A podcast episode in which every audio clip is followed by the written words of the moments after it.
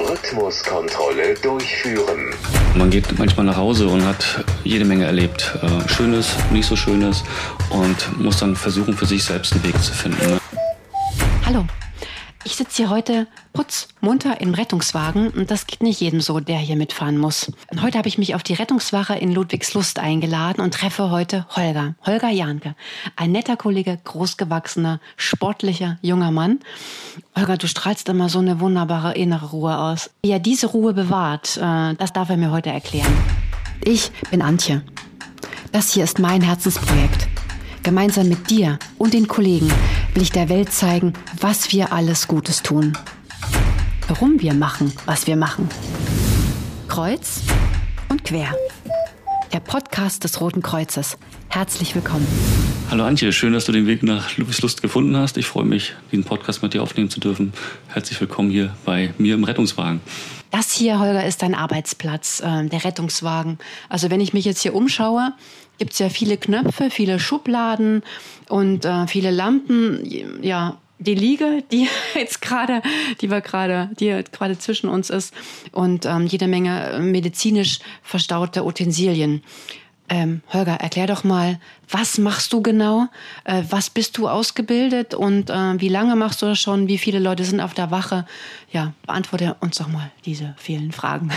Ja, ich bin seit 2011 dabei, bin Notfallsanitäter, habe damals eine Ausbildung schon machen dürfen als Rettungsassistent und mich dann weiter qualifiziert zum Notfallsanitäter und bin hier jetzt auf der Rettungswache in Ludwigslust mit circa knapp 38 Kollegen und Kolleginnen sind wir hier vor Ort und bedienen zwei RTW, ein NEF und dazu nochmal zwei KTW hier aus unserem Fachbereich oder aus der Rettungswache Ludwigslust heraus.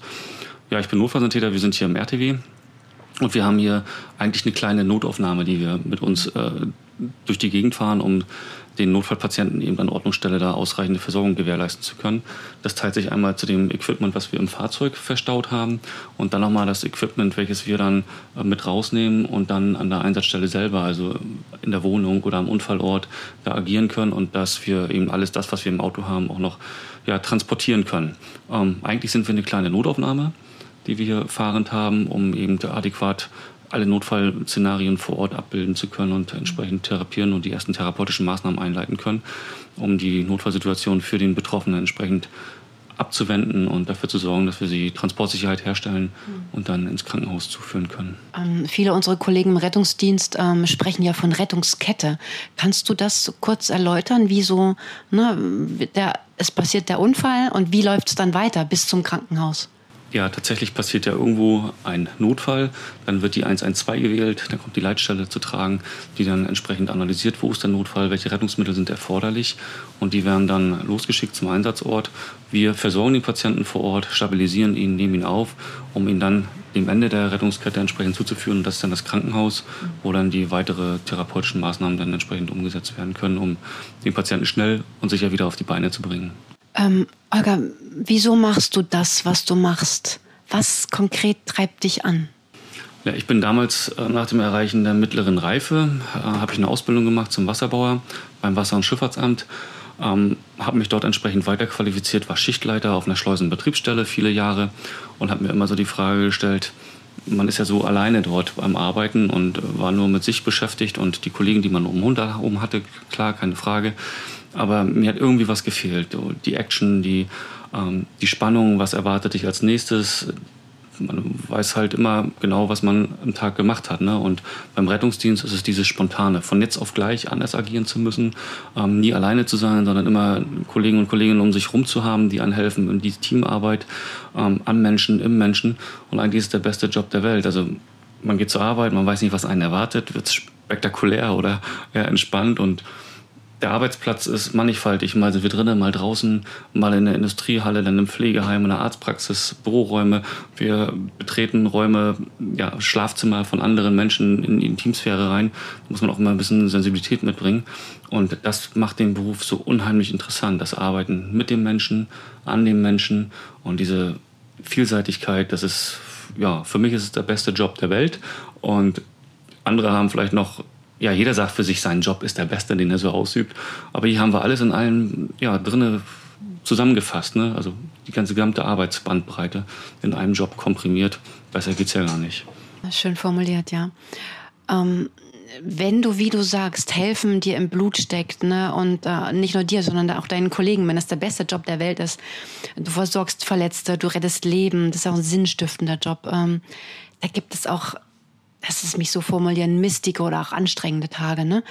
Ähm, was lässt dich motiviert bleiben und positiv weitermachen? Woraus schöpfst du Kraft? Wie bewahrst du dir diese innere Ruhe, von der wir anfangs gesprochen haben? man muss natürlich aufpassen, dass man das, was man draußen erlebt, nicht zu sehr an sich rankommen lässt oder dass es einen halt auch nicht zu sehr belastet. Ähm, die Einstellung an sich ist ja, wir fahren raus, wir helfen, denen, denen wir helfen können, wir retten das, was zu retten geht. Und aber ganz klar ist es halt auch, dass es, man kann es halt nicht mit jedem machen. Ne? Man trifft oftmals in Familienverhältnisse rein, die man sich so nicht wünscht ähm, für sich selber und sich manchmal die Frage stellt, warum ist das gerade so? Wie kann das funktionieren? Das ist fernab von unserer Vorstellung oftmals. Aber auch das muss irgendwie funktionieren und das gibt es auch. Und da muss man so ein bisschen ja, nach Hause gehen und sagen, alles klar, das war jetzt meine Arbeit und jetzt gehe ich nach Hause und das ist jetzt wieder privat. Sicherlich denkt man über das eine oder andere auch nochmal nach und muss es auch entsprechend auswerten für sich selber oder die Gespräche suchen. Aber wichtig ist, dass man den Abstand bewahrt. Das eine ist der Job und das andere ist man selber und die Persönlichkeit. Und da muss man sehen, dass man seinen Weg findet. Ich gehe spazieren, ich gehe schwimmen und all sowas, dass man ja seine Gedanken noch frei halten kann. Und der Austausch mit den Kollegen zu den einzelnen Sachen ist auch immer ganz, ganz toll wichtig. Und dann funktioniert das eigentlich ganz gut. Bis jetzt, toi, toi, toi. Sehr schön. Lass uns mal die Entwicklung im Rettungsdienst äh, beobachten ähm, und den Blick weiten und von oben auf die letzten zehn Jahre gucken. Ähm, was hat sich im Rettungsdienst verändert? Was hat sich verbessert? Was läuft mies? Was muss anders werden? Im Allgemeinen oder und im Besonderen? Ja, ich denke, so ganz klare analytische Werte können wir jetzt hier gar nicht mm, so rausbringen, aber ja, wie gesagt, ich bin 2011 eingestiegen. Äh, ich kann mich noch an meinen allerersten Tag im 24-Stunden-Dienst erinnern, auch noch an den ersten, an den allerersten Einsatz, den ich mitfahren durfte damals und war dann darüber überrascht, ähm, wie selten wir denn doch zum Einsatz gefahren sind. Hier der Wachbereich Lubislust oder die Rettungswache Lubislust bietet ja für eine Vielzahl von Bevölkerung in einer großen Fläche auch äh, die Sicherheit, dass wir da sind. Ähm, und habe ich gedacht, okay, fünfmal zum Einsatz gefahren. Zielkrankenhaus war relativ nah und das war einfach. Mittlerweile hat sich das aber komplett verändert. Wir fahren ähm, teilweise zu acht oder neun Einsätzen am Tag heraus. Die Zielklinik muss besser gewählt werden, weil nicht alle Fachrichtungen mehr in den Einrichtungen vor Ort hier vorhanden sind. Das heißt, wir fahren optimierter mit den Patienten natürlich in entferntere Zielkliniken, sind dadurch aber auch viel, viel länger unterwegs. Ähm, die Auslastung im RTW-Bereich ist da recht enorm gestiegen in den letzten zehn Jahren, so dass es ja auch ein landesweites Gutachten gab für Mecklenburg-Vorpommern, woraus resultierend dann hervorgegangen ist, wo die Hilfsfristen nicht mehr eingehalten wurden und wo Nachsteuerungen erfolgen mussten. Wir haben bei uns jetzt angefangen mit den ersten Umsetzungen dazu und auch in Beschluss durften wir jetzt einen zweiten RTW mit in den Dienst bringen, um diese Auslastung entsprechend wieder zu kompensieren. Das heißt, wir fahren jetzt hier mit zwei Rettungswagen im Tagesgeschäft im 24-Stunden-Dienst und konnten dadurch die Einsätze wieder so ein bisschen runterrevidieren und teilen uns die Einsatzzahlen jetzt durch zwei. Die Wege sind natürlich trotzdem noch die gleichen geblieben, sodass man sagt, mit einem Einsatz ist man zeitweise auch zwei Stunden unterwegs. Das war früher nicht so. Wenn wir dann nach Schwerin gefahren sind, dann waren das wirklich harte, schwere Einsätze. Und aktuell sind das auch andere äh, Fachrichtungen, die wir bedienen müssen, um längere Transportwege dann reinzunehmen. Ja, und man stellt halt auch fest, dass die Selbsthilfe bei der Bevölkerung etwas zurückgegangen ist, dass man doch teilweise auch für ja, selbes für das Empfinden, wo man denkt, okay, wäre jetzt wirklich ein Einsatz für einen Rettungswagen gerechtfertigt gewesen, hm, denkt man manchmal drüber nach, aber letztendlich ist es einfach so, da hat jemand um Hilfe gerufen und denen helfen wir auch. Äh, und das Empfinden eines Einzelnen ist halt auch anders. Für uns, wir sind krasse äh, Notfallbilder gewohnt und jetzt plötzlich steht man da und denkt, okay, ja, der Ansatz davor, der war viel schlimmer. Ne? Aber für jemanden selber, der jetzt den Notruf gewählt hat, ist es ganz anders. Das darf man halt auch nicht vergessen. Ne? Das ist, gehört halt einfach dazu. Und da muss man schauen, wie man damit im Einsatzgeschäft dann das mit reinbringen kann. Und da erfolgt jetzt die Anpassung für, ja. Wie sich das perspektivisch weiterhin entwickelt, ja, bleibt spannend und spannend zu beobachten. Ich bin da wirklich gespannt, auch wie die Krankenhäuser, die äh, erfahren ja gerade auch eine Neuausrichtung, wie die sich aufstellen. Mal gucken, vielleicht verlagert sich das auch wieder, dass die Zielkliniken doch wieder mehr in die Nähe rutschen für die ein oder anderen Notfallbilder. Für andere muss man vielleicht wieder weiter wegfahren. Schauen wir mal. Die ganzen Veränderungen, gerade im Gesundheitswesen, ne, das ist eine ziemlich spannende Zeit und wo es hinführt, okay.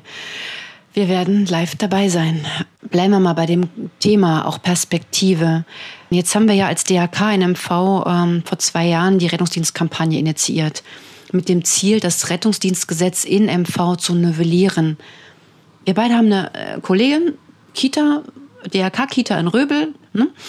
Wie erklärst du deiner Kollegin in der Kita, die vom Rettungsdienst, vom Gesundheitswesen jetzt nicht wirklich so tief drin steckt im Thema. Ne? Sie hat ja andere Themen. Wie erklärst du ihr, äh, warum das so wichtig ist, dieses Gesetz zu novellieren, warum wir da so Einfluss nehmen müssen als DRK? Ja, aktuell ist es so vorgesehen, dass im Rettungsdienstgesetz für Mecklenburg-Vorpommern ist ein Landesgesetz ähm, vorgegeben wird in einem Paragraphen, dass Verträge nur eine, also eine Dauer von zehn Jahre beinhalten dürfen.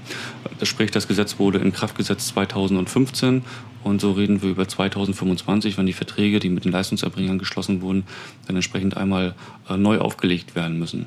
Ähm, das verändert natürlich äh, die Strukturen auch in dem Bereich der Zusammenarbeit mit Hilfsorganisationen muss man schauen, wie sich das so ein bisschen äh, entwickeln kann. Das heißt aber von der Sache her muss der Rettungsdienst auf neue Beine gestellt werden, wieder neu vergeben werden oder direkt, dass die äh, Landkreise die Arbeit des Rettungsdienstes wieder selbst für sich aufnehmen und nicht durch Hilfsorganisationen dann die Leistung erbringen lassen.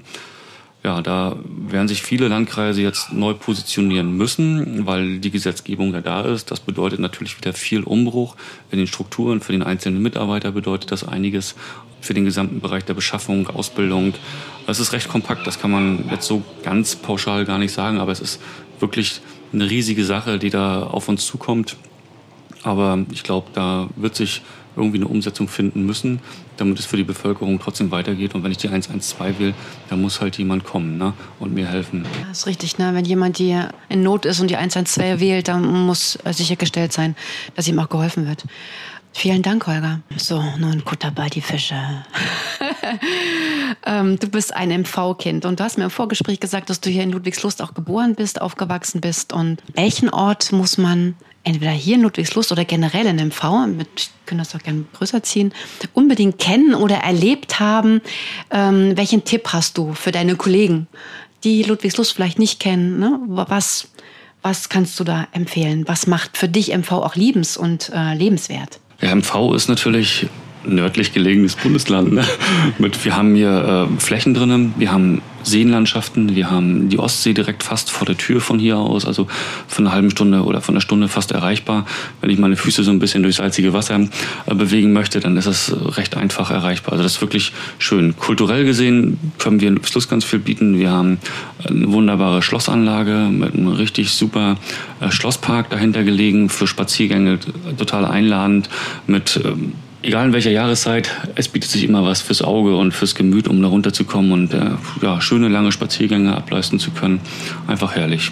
Die Innenstadt selbst ist so ein bisschen aus Altbauten geprägt mit einer super tollen Kopfsteinpflasterstraße. ähm, holpert manchmal. Wir haben die Rettungswache, wo wir uns jetzt gerade befinden, auch relativ nah angelegen an dieser Straße. Man hört den Straßenverkehr oder den Straßenlärm. Aber das macht so ein bisschen Charme aus auch für die Stadt und man weiß, okay, die ist nicht aus der wirklichen Neuzeit, sondern stammt tatsächlich aus der Barockzeit dass da was gebaut wurde, was auch weiter die Geschichte mit sich trägt und ja, die Stadt so ein bisschen am Leben erhält. Dahinter setze ich mal drei Ausrufezeichen. Das ist wirklich ein schönes Fleckchen Erde hier und ziemlich kulturell. Und diese Bausubstanz hier, die Häuser, das ist wirklich sehr, sehr toll und einladend. Hm? Also der Tipp von Holger Janke, unbedingt mal wieder Ludwigslust besuchen. Holger, Vielen lieben Dank für deine Zeit. Schön, dass wir da sein durften. Wir probieren jetzt hier noch ein paar Knöpfchen aus, weil ich bin ja neugierig und Holger muss sich das jetzt hier gefallen lassen. Und vielleicht können wir auch noch mal ein bisschen Blaulicht fahren. Mm, mal gucken. Alles klar. Vielen lieben Dank. Sehr gerne. Dankeschön. Kreuz und quer. Der Podcast des DRK in Mecklenburg-Vorpommern. Wir treffen uns zweimal im Monat hier. Zusammen reisen wir durch die Vielfalt unseres Roten Kreuzes. Du willst dabei sein? Dann melde dich bei mir. Lass uns zusammen auf diese Hörreise gehen. Bereit? Dann freue ich mich auf deine Geschichte in Kreuz und Quer.